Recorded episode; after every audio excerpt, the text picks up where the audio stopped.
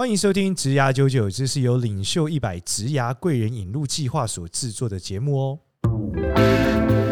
Hello，欢迎收听《职涯九九》，我是主持人嘉恩。那我们欢迎两位主持人 Audrey 跟 Michael。Hello，大家好，我是 Audrey。嗨嗨，大家好，我是 Michael。好了，大家两位，我们在这个录音间录了多久了？两个小时半了。两个小时半的时间，我们录到了第三集啊。大家觉得怎么样？是不是也快重感冒了？身体健康很重要啊！身体健康真的非常重要啊！虽然虽然吐槽一个得病的人很明 很没有很没有品德啦，但是嗯，嗯好，好啦，这一集这规则理解，我真的觉得是少年想要讲的东西。对，当然就是还是可以来聊啊。他讲说规则理解怎么样？他说：“职场中有很多的规则，感觉越能理解这些规则，就越能存活。那我们有哪一些规则是一定要懂的呢？”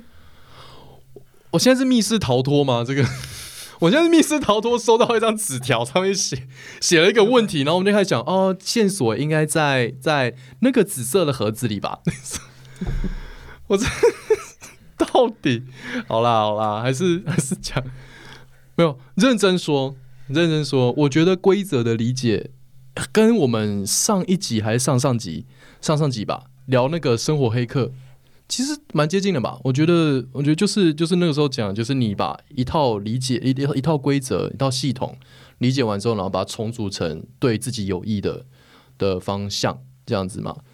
嗯，我自己的理解是这样啦。然后上一集我们也讲到 Tony Robbins。然后那个时候说，Tony Robbins 真的很适合在这一集来聊，原因是这样，就是我看了他那本书，在讲呃怎么样改变你自己的行为。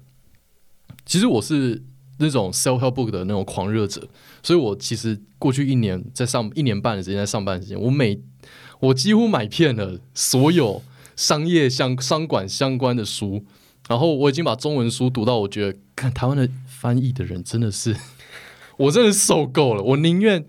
我宁愿我在看那些翻译浪费的时间，我觉得我直接看原文书其实是比较比我觉得 CP 值是比较高的，所以我直接直接开始看，我觉得是完全不同的世界。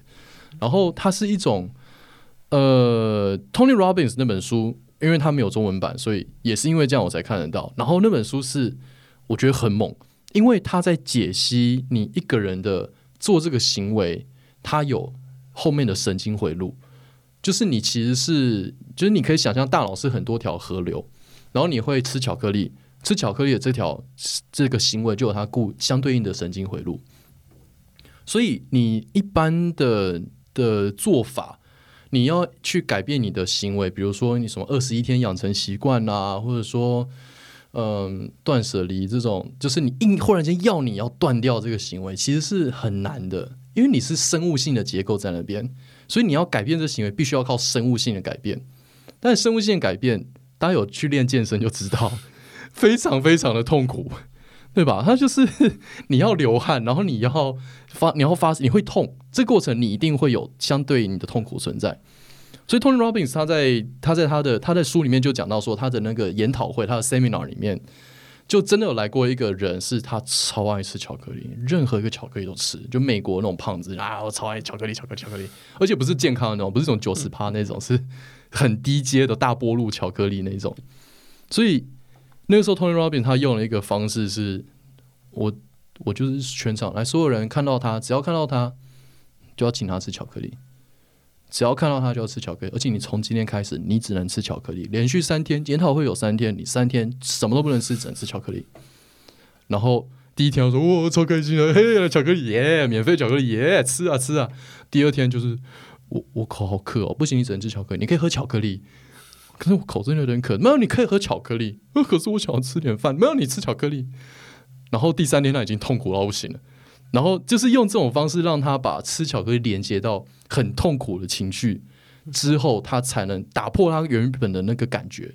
因为原本的神经回路是巧克力爽，巧克力爽，然后这个回路被打破，巧克力痛苦，巧克力太多了，巧克力我要喝水。这个时候他那个原本声音会被打破，然后他才能够改变他的行为。所以这是一个很猛的。我觉得对于人体的规则的理解，它整它是很猛的一种，像像被骇客一样，被黑客就是生活黑客的那种那种感觉，我把你骇进去你的神经大脑里面，然后马上改变你的行为。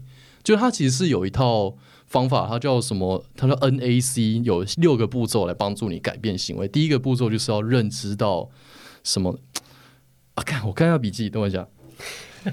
那我在这个空档补充一下哈，嗯、它其实就有点跟就是心理学里面的冰山理论有点关系哦，就是你。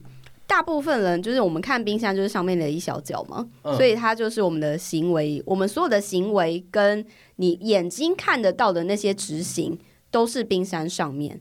可是如果我们要去改变那个人的行为跟行动的话，我们就是要潜到最底层，哦，然后去改写那个底下的城市，然后他的行为才去做改变。对，因为它是绑定你下面的潜意识的神经回路了嘛。对对，那个感觉。我还没找到，你可以再垫一点。不过你刚刚讲的那个，就是你透过你很喜欢，你想要改，你明明很喜欢这件事情，然后你想要去做调整，你就让自己就是很狂妄的一直在里面浸泡，然后久了以后你受够，你真的就会，你真的就会觉得我不想再做这件事情了。这这个我可以提一个我小时候的例子，就是我小时候很喜欢吃毛豆，就是那个凉拌的那种毛豆。哦很健康，嗯。然后呢，我就一直吃有毛豆，我就一直吃，一直吃。突然到某一天，嗯、我看到毛豆我就想吐。然后这件事情持续了十几年，一直一持续了十几年，然后一直到二二十几岁之后，我才开始又尝试着去接受毛豆的食物。就是，但是你那个时候也没有特别谁强迫你一直吃，没有没有没有，对，我就只是哇，好好吃哦，而且它就凉拌的嘛，然后就。很爽爽脆，没错。那你现在吃还会想吐吗？现在没有了。对，哇，好神奇啊！我被骇客了，我被自己骇客了。没有，你单纯就是小时候吃过头了。就是对啊，我觉得我找到了，我找到了。那他总他的那个概念，基本上就是在他的原则，就是你要把你。原把你的原本的旧行为，你想要改掉就比如说抽烟好了，抽烟你要连接到一个很无法承受的痛苦，然后你要把新的行为连接到很爽的感觉，就比如说抽烟可能要连接到烟很臭，或者说抽完之后你会反胃什么，然后你要狂抽，你要你你要先狂抽一整包，然后你体验到那个哇那个想吐很反胃的感觉，然后你要把那个感觉连接到你那个抽烟上面，然后你要把。一个，比如说替代行为，比如说嚼口香糖，嚼口香糖哦，嘴气，嘴巴很清新，然后很清爽啊。你要把那个舒服的感觉连接起来，就它有很多很，它它把它分成六个步骤。第一个是什么？呃，决定你真的想要做的东西是什么？比如说，你决定你想要戒烟这件事情的动机是什么？然后第二个是你要找到那个杠杆，你要找到一个支点。就是商商业里面经常讲，很常讲杠杆这个东西嘛，就是你要找到一个施力点嘛，你要把那个非常大量的痛苦连接到抽烟上面，就是我刚刚讲的那个反胃的感觉。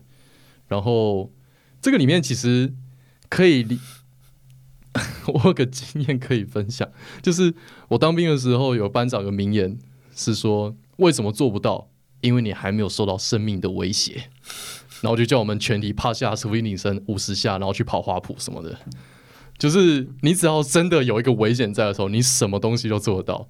对，就是你你一定你的大脑就是这样设计的嘛。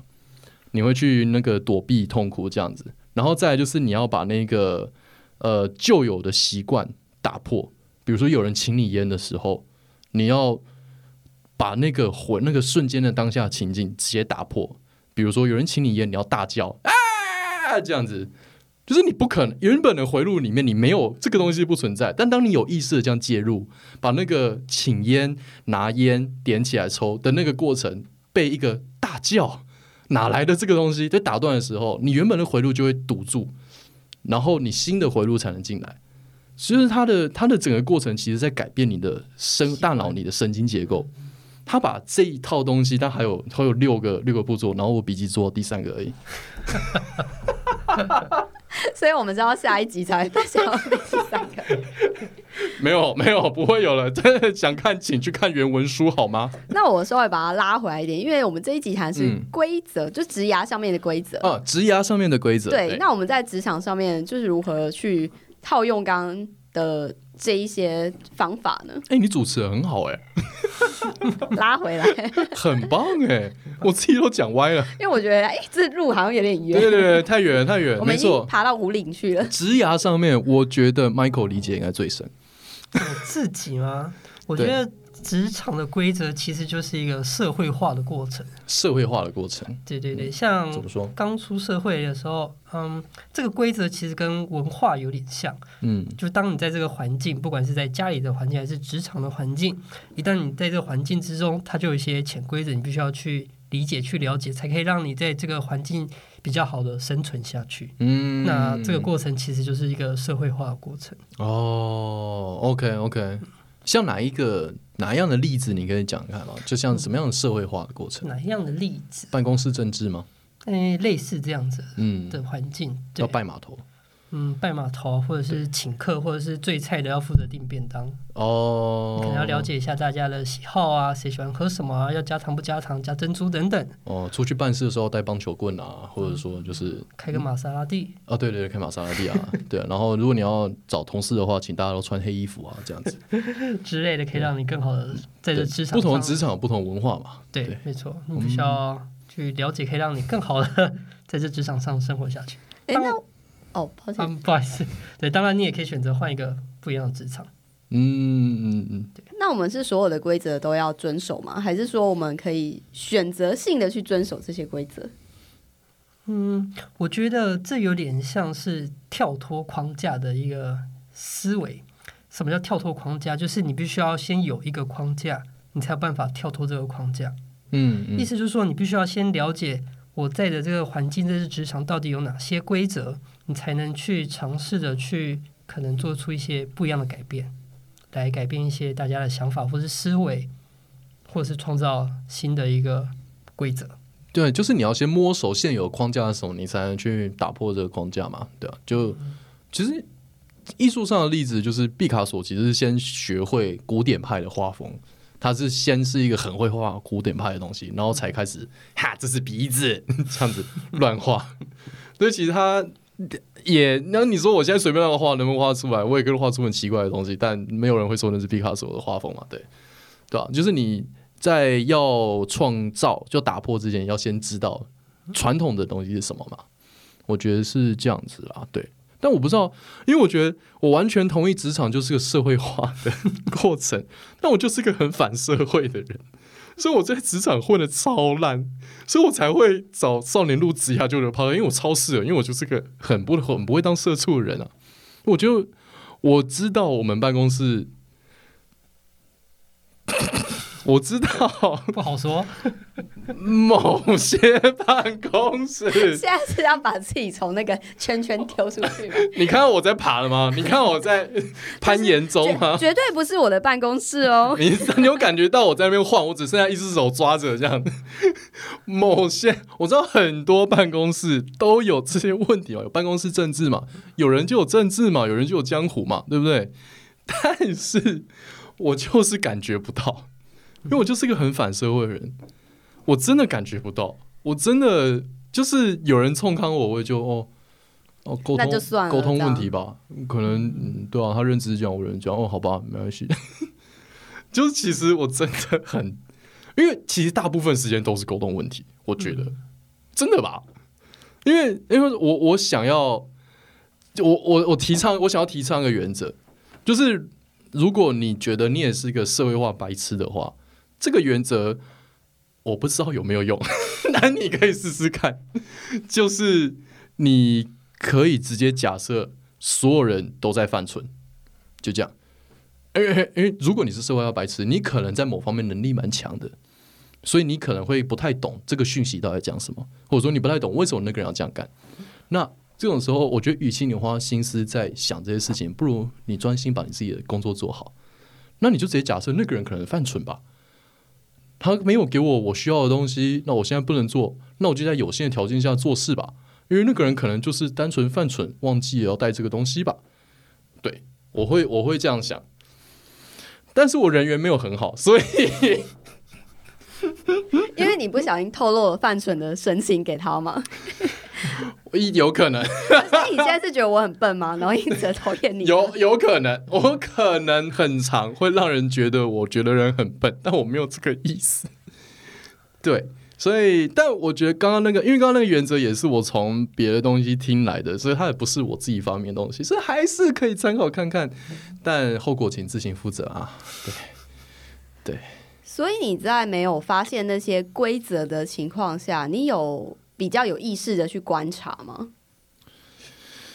观察当然有，但到最后我真的是觉得完了，我是又自己跳挖了一个坑。观察有，但是因为你知道，我真的只有在一家公司上过班，这是我录制下舅舅最尴尬的一个问的问题，你知道吗？哦，因为你太容易坐在椅子上面了。没有。观察有，但是我觉得很多人都会，呃，时不时的没有没有在那个状况内，这样够委婉了吧？嗯，所以就是我觉得沟通是一个最难去理解、最难去掌握的规则组合，应该这样说。我觉得职场里面沟通是，呃，可能是最高阶的技巧。因为我也当我我后来有当过小组长，就是我要管一个大概六个人的团队，就是我觉得就是你讲很多管理啊，讲很多领导啊，到最后就是就是沟通啊，你能不能把把你要讲的东西讲清楚啊？你能不能先想清楚你要讲什么，然后把它讲清楚，然后确保对方有听清楚，这样其实 就是关键了啊。我觉得啦，我觉得关键组如果。如果因为这个东西已经包含了很多，因为你光想清楚你要讲什么，你就已经包含了前面的 PM 的技能了，你就已经包含了你要把这整件 SOP 的定调的的技能了，然后你也包含了你知道这件事情你在干什么，以及它有没有切合你的大目标了，那你才能定调出你要讲什么东西啊？你要打电话之前才知道你要讲哪几个点啊，然后，然后你才能知道说。你接下来要怎样去讲这些东西嘛？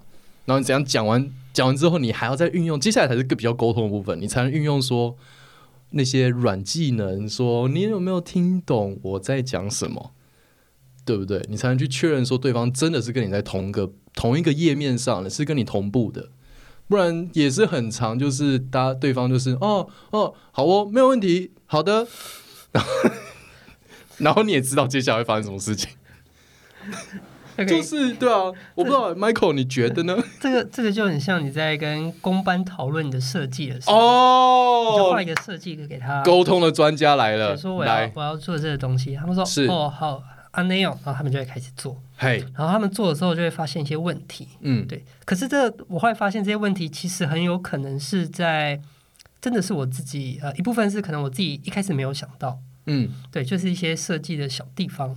对，那可是这种问题，你必须要在经过一次两次的经验之后，你要自己学习起来。这样你下次再跟他沟通的时候，你就会知道说有哪些，嗯、呃，一些这种小地方是这些施工人员他们在遇到的时候，他们才会知道的。哦，嗯、对，就是一些背景知识的部分，你必须要先让你自己跟你要沟通的人要有一个同步，你要先同步这些背景资讯。嗯，大家有一个一定的理解的时候，你再去沟通，告诉他说你必须要。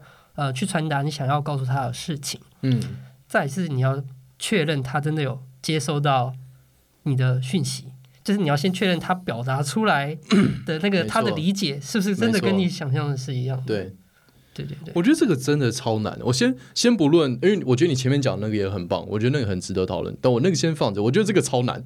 我觉得你确认对方有没有完全听懂你在讲什么，因为我以前当过家教。然后当家教很简单，你就教学生好，那你讲一次，你刚刚学到了怎么？讲一次。你觉得你是老师，你可以耍拽嘛？可是你今天是同事或者别人，甚至你的沟通对象是老板的时候，哎，老板你讲一次，你有没有隔天被 fire？对啊，你不可能这样子来讲话，所以你要怎样很软的方式去跟对方说，呃，你有听懂吗？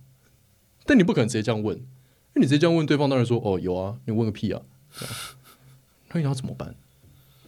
嗯，两位上班经验十年以上，如果针对刚刚那个问题，对方到底有没有听懂？我觉得，呃，光是一个人在想一件事情，嗯、就是头脑里面想的，跟我直到手做出来的都会有差异了。对，更何况是我把我自己的想法，然后嘴巴讲，对，嘴巴讲出来，然后他接收到，又回到他自己的脑袋，再变成他的手做出来的事情，嗯，这可能都已经转不知道转弯转了七次了，这样子，嗯嗯嗯，所以我觉得最好的方法就变会变成说，可能一个时间点就要去关切这个部署他做事情做到哪一个阶段了，随时追踪，对，随时追踪，这样不会很累吗？这就是主管他的一个好可怜哦。然后还有另外一个要点，就是你要很理解你自己的，就是部署的强项在哪里。嗯，因为如果他的强项本来就在 A、B、C，你就不要再把它放到 X、Y、Z 了。哦，这样差错就会降到很低。对，对，嗯，这个，这个，嗯嗯，只能说主管不好当啊，主管不好当啊。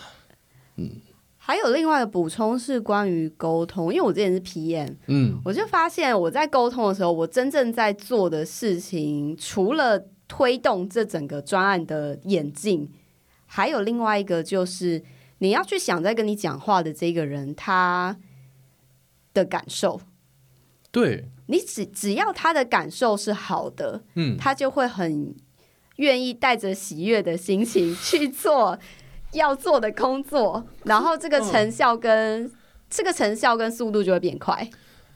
对，可是你要怎样让他是一个愉悦的心情跟狗？你边跟他讲话边帮他按摩吗？就是我觉得这真的是要透过观察。老板，哎呦，肩膀很硬哦，老板这样子吗？只能从喜好下手。难怪要上酒店，上酒店谈生意哦。真的传产，我们真的要好好学啊！原来这是最重要的规则，让对方开心啊，让对方开心，有没有？来叫几个妹啊，坐在他旁边，来王栋啊，王栋啊，来谈生意很好谈啊。不不是，这个不是太歪了，太歪，回来回来，歪了歪，不是，就是你在不能做这些的情况之下，而、啊、他对方就是一个，比如说你很少合作的部门，比如说你今天是个 PM，然后你可能是一个软体。你要跟软体工程师沟通，假设，然后你要跟他说，那个 App 的 UI 哦，真的是很多客人在反映了，很多使用者在反映这个 UI 不太好。对，有一个很好的切入点，是我以前我们很常跟我们设计师去说的，就是你要，你不能很直接的去跟他说，哎，你那个东西要赶快出来。哦，你要反过来跟他说，哎，客户在说什么什么东西？嗯。在做这个东西的时候，有什么是我可以帮忙的？哦，同理心吧。没有，我觉得你只是在暗示他吧。可是你知道，我觉得有时候是讲话的艺术啊。你就是暗示他说，你是不是做太慢了一点？这样子吗？对，但是你讲话那个感觉，嗯、呃，的确、啊，听起来感觉不一样。对，嗯嗯，同样的一个东西，就是怎么说嘛，怎么说是很重要的嘛。对，对对对对，就是保持人际关系的润滑液，这样。没错。对，我觉得要看那个人喜欢什么哎，因为有些人他喜欢就是自己感觉很厉害，或者是我是很被需要的，嗯嗯，所以你在跟他讲话的时候，你就要往这个方面去导，嗯，然后当他有这个灯有亮灯的时候，他就会觉得哦，哦，我是被需要的，哦，所以他就会很顺理成章的去完成这个目标，嗯，所以你在做，我觉得不管是在规则还是。你在做这些，你在做这些沟通的时候，你脑袋要有一个目标，嗯，就是你的这些行为的背后，你到底要推动的东西是什么？嗯嗯嗯嗯嗯嗯，以及你有这个目标之后，你才能去选择说用什么样的方式跟这个人沟通嘛？对，没错。对，的确是我真的觉得有时候你跟不同的人讲话，你几乎是要等于在学习不同语言的感觉。就是因为你，你很常跟工班沟通，，Michael 很常跟工班沟通，应该懂我对不同语言的这个意思。没错没错，呃，不管是跟业主或公班，就是会有不同的频率就他们讲话的方式、讲话的规律、讲话的逻辑。嗯嗯嗯，对，就像呃，以公办来说，他们可能会比较嗯、呃、实事求是一点，他就会问你说，你这个东西要呃，我想讲些专有名词，什么阴角或阳角。嗯嗯嗯嗯嗯嗯，对，就是他们会比较需要直接你告诉他他怎么做。你给我操作型定义就好嘛，你不用拐弯抹角嘛。对，不用告诉我。我做太慢，你就直接跟我讲，不用跟我说哦，有没有需要帮忙？我告你，你还帮他小，要不要？这样嘛，没错，你就直接告诉他怎么做比较快、比较好，然后客户满意，他也满意，这样子。对，那对，就是其实就像刚刚 Audrey 讲的，就是你跟不同的人，你必须要用不同的方式去跟他沟通。对。那如果很难沟通呢？你会怎么办？很难沟通吗？那就要看这个对象是你的上游还是下游了。对，这不同对象我们有不同的方式嘛。就像这这个人是你的客户还是你的老板还是你的同事，哦、这有一个几个不同的方式。下游的话，我觉得可能相对于上游还是比较好解决的。嗯、我们现在聊上游吧。OK，上游的部分就是像客户吧，客户是你的上游吧？对，嗯。你遇到很鸡班难搞的客户，两位都是设计师嘛？很鸡班难搞的客户呢，会怎么样沟通呢？这样好了，我直接来扮演鸡班难搞的客户，嗯，好不好？Michael，你先来。OK，不好意思，我家现在是二十六平哦。嗯，呃，我想要做轻工业风。嗯哼，对，轻工业风，但是我其实本身又是有点农村的味道了。嗯，哦，我家是我爸妈是种田的啦。嗯哼。所以我来台北打拼也蛮久了哦，撑啊，好像好不容易存一点钱，我想要装潢一下了啊。没问题。轻工业风.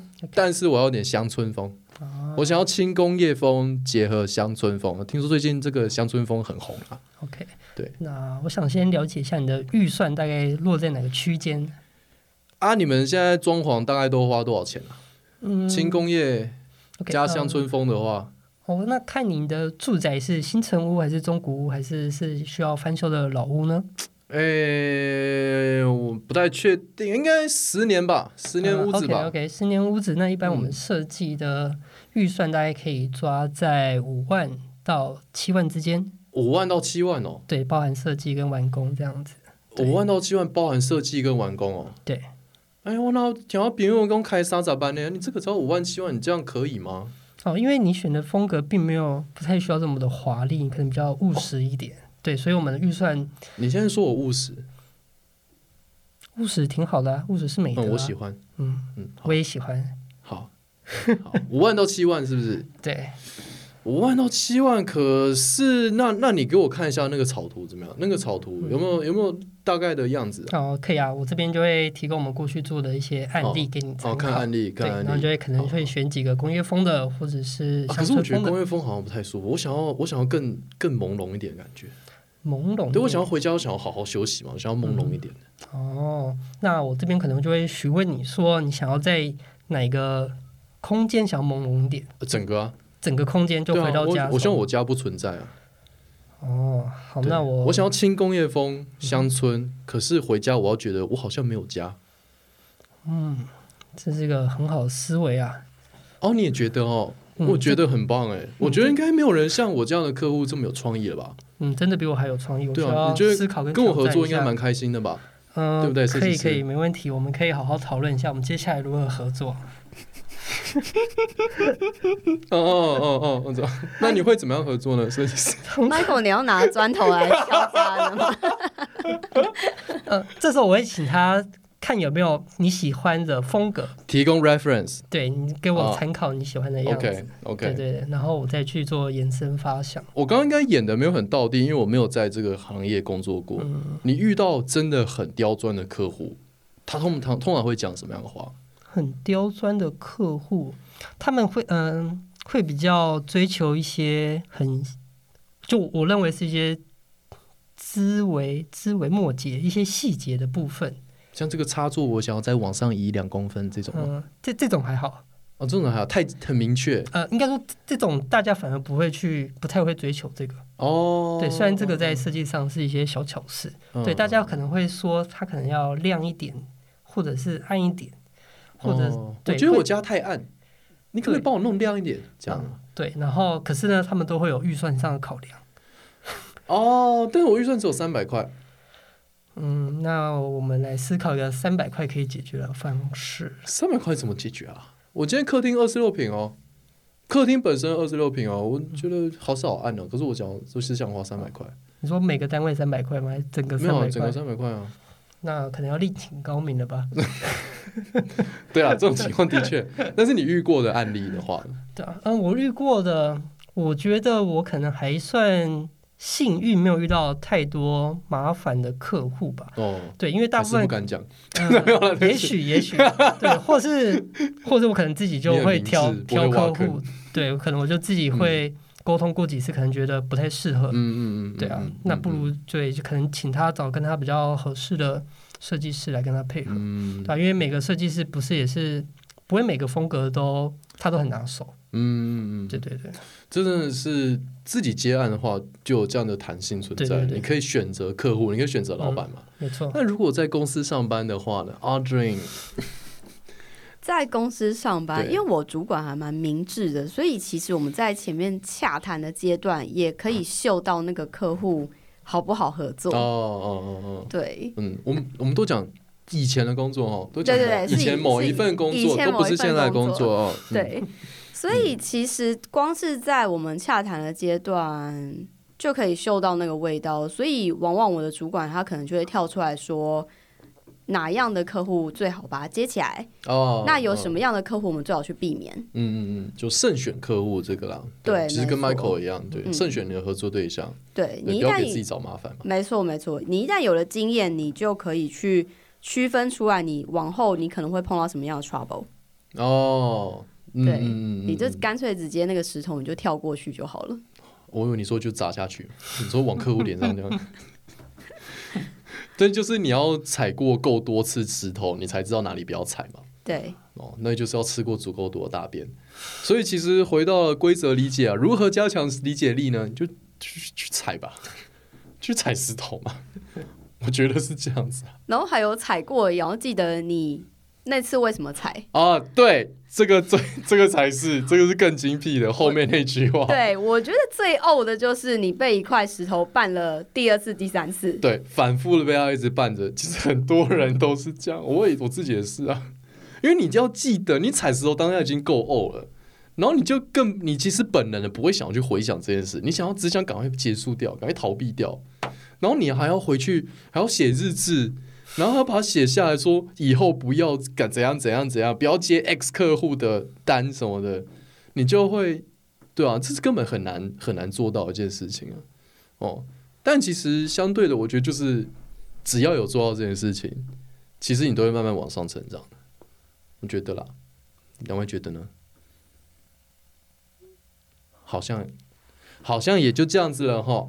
但我有另外，我 我我刚我刚刚会停顿，是因为我另外一个想法。我比较，嗯、因为我刚刚在听家人在讲说，你可能在那段过程工作过程当中，你对规则没有那么容易 get 到。嗯。但我有发现有一些人有这样子特性的人，是往往他们是更认真工作的，他们是往往他们把他们的目标放在他们眼前要完成的挑战。嗯，对啊，因为我心里有焦虑啊。我我跟你说，我知道规则就摆在那里，我知我我知道我抓得出来，但是我干、我知道那个规则是这样写，然后我也知道怎样可以很爽，应该说，因为我知道那就是大家想要听什么样的话，但就是如果我就是让自己卡在，就是停留在一个哦，我就是都交差的话，那一来我觉得他很无聊，二来是。说真的，如果你就是没有想要把自己手上的事情做好的话，那就是回到我们第一集，就是新呃简单的力量那一集讲的，你就就是只是单纯把时间换成钱而已啊，你没有把时间换成未来的更多的时间啊。所以就是，嗯嗯，我觉得啦，说我不是有点讲自己的东西，对不起，但是我觉得就是规则的东西要抓出来，还是。只能靠不断的、不断的去试物啦，不断的去踩，不断吃大便啦。我觉得，对。不过刚刚有提到那个，我觉得有个小补充，就是有很多人会不知道规则怎么来的。嗯，我觉得靠问问题。哦，如果你是个菜鸟的话，你就问问题，去找到问比你早来公司的人问出好问题。对，嗯，不断的问问题，嗯，然后还要问对人。哦，这也是，对，这也是没错。呃，在第一集讲那个简单的力量，就讲到问问题，我觉得又可以分享。在那个简单的力量，我们不是有提到 Tim Ferriss 吗？这个这位仁兄，我真的觉得他把外包的概念发挥到淋漓尽致。他出了大概五本书，一二三五，对，五本书，其中有两本根本不是他自己写的，因为他做了一个 podcast，然后他那个 podcast 上面就是不断的问问题，然后他就把那 podcast 的内容整理下来的笔记整理下来，变成书，然后把它出版。所以你，你好，你对市场的人来看，我对读者一样，我当然很爽啊！这是一切那个那些强者精精华集锦，什么 Michelle Obama，还有什么那个 Oprah，然后什么这种跑百里这种赛跑的选手，什么鬼的，就是最强大咖的所以金姐，他们叫什么人生胜利圣经吧？嗯，就是你那些强者的那些浓缩精华在这里面，整本书一百位强者，但不完全不是他自己写的。全部都是靠他问问题，而且他还有一个很猛的一个方法论，就是他可以，呃，在他要碰触一个新的领域之前，比如说打假设学篮球，学怎么打篮球，他就先呃筛选出一套问题组，然后 email 给他知道的篮球球星，或者说教练，知名的篮球选手，知名的篮球教练，这样 email 可能一百多个人，然后就问，就 email 里面可能就写说。呃，不，好意思我因为我很喜欢你，然后我最近想学篮球，那不知道你对能不能会花一个几分钟时间帮我回答这些问题？那一百个人总会有十几个人回吧，然后他就得到 top ten、top hundred 的人对于这些精确问题的回答，可以直接省掉他什么可能半年或一年的摸索期，一个动作，你就是你就只要列出你想问的问题，就是这样，一定会有人回你，你只要海放海量的去发。我就是超屌，那个真的是超级猛，我很推很推荐，就是听众如果听到这边可以去试试看。如果你刚好觉得职涯很卡关的话，郭台铭啊什么 之类的，哦，蔡英文啊怎么？哦，这个应该是不可能，有点太远了，太太远了，太远了。我们那时候来信说，哎、欸，家人都没有人回我，哎，那 都太高了。那就是没有，你就是寄的不够多啊，你再多找嘛。这个就是个海量的实验啊，就跟你投广告一样，你三千万个人刷过去，总会有三百人买单吧？对啊，很像那个股票的诈骗。有一点，就是 哎，你好，我是帮你审核车贷的林经理，这样。之类的，他就会先挑挑选五十个人说某个股票会涨，然后挑选五十个人说这个会跌，然后看隔天哪一个验证的，那他就从这五十个人之中再跟他讲说哪些会涨，哪些会跌，总会有可能会有几个中的，他再从这个五十个人就又再筛选可能二十五个中的人，再去说哪些会涨，哪些会跌，然后他最后会筛选到一小部分人，会发现这个人说的都很准呢。然后他还去做这些诈骗，哇，哦、这方法很聪明哎！等等等等等，我我再厘清一次。他筛选五十个人跟你说 A 股票会涨，嗯，然后跟另外一个五十人说 A 股票会跌，同一只吗？呃，对，同一只。然后隔天呃，要么涨，要么跌嘛，所以你就一百人里面先有一半有五十人可以用，对对对，嗯，然后再从五十人去筛一半嘛，A 会涨会跌一半，对。然后你最后筛筛筛，一直一半，一直一半，一直一半，一定会筛出，比如说，比如说呃，最后是什么十十二个人，随便，我说六个人，六个人是真的相信你的人，对，那就可以骗爆他。对，我不是要教你诈，好可怕的社会。其其实我对我回到问问题啊，其实我觉得还蛮。我自己的经验呢、啊，其实很多很厉害的人，他们是真的很愿意愿意去分享他们知道的事情，嗯，特别是他们专业的东西。对啊，因为他会很开心嘛。你现在问我自媒的东西，我也不是多厉害的人，对不起。呃，你问少年，你问少年这些东西，只要他有时间，他就会回你嘛。对，对对对，我刚刚忽然间变好知道、哦，对不起。对我，我相信是这样的。人就因为他那个人，如果是在做他喜欢的东西的话，嗯，然后就有人请教他，他当然很开心啊。人师换好为人师嘛，对，对啊，没错。好，这个就是我觉得可以 recap 一下，可以总结一下今天的内容。四十分钟了，我觉得对规则理解，呃，Michael，帮我们 recap 一下好吗？OK，对规则理解，首先你要先了解你所在的场域有哪些规则。嗯，当你了解了规则，你才可以尝试去遵守这些规则，或者是带来一些改变，尝试打破一些规则，或者是创造新的规则。嗯哼，对。那这些规则其实回过头来，我觉得一个比较根本，就是我们回到 simple 的部分，就是其实就是与人的沟通的部分上。嗯嗯，对。所以如何设身处地，或者是用比较适合的方式去跟你需要沟通的人去好好沟通，嗯，我觉得这可以解决蛮大部分你在职场上遇到的规则。嗯嗯嗯嗯嗯，没错没错。同时，我觉得有几个就是好，对啊，还有不断吃大便啊。不断吃大便，真的，我觉得我自己觉得这是唯一的学习的方法。也可以看别人吃大便而学习啊。对，你也可以看完之后就，嗯，大便真的那么难吃吗？我试试看，哦，真的我够难吃。这样，然后你就会有一个哇，double 的深刻的体验哦。好啦，然后问问题也非常重要啦。对，学会问问题，问出好的问题，你就会得到好的答案。但怎么样问出好的问题呢？唉，这个我也不知道啊。对不对？毕竟我们只是读书会啊，好不好？好哦，那我们这一集就先聊到这边啦，已经四十三分钟啦。谢谢你今天聆听，那别忘了我们有 Line 的社群，可以加，呃，可以搜寻职涯九九的 Line 社群啊，在上面你提出问题，其实都有各方的高手会回答你哦。对啊，我刚现在做这个，我才发现前两集我没有做宣传。Anyway，然后。喜欢我们 podcast 的话，也不忘在 Apple Podcast 上面帮我们留个五星好评。你都已经听到这里了，你听了四十分钟了，就留一下吧，好不好？谢谢你啊，那我们就先这样啦，下次再见，拜拜，拜拜拜拜。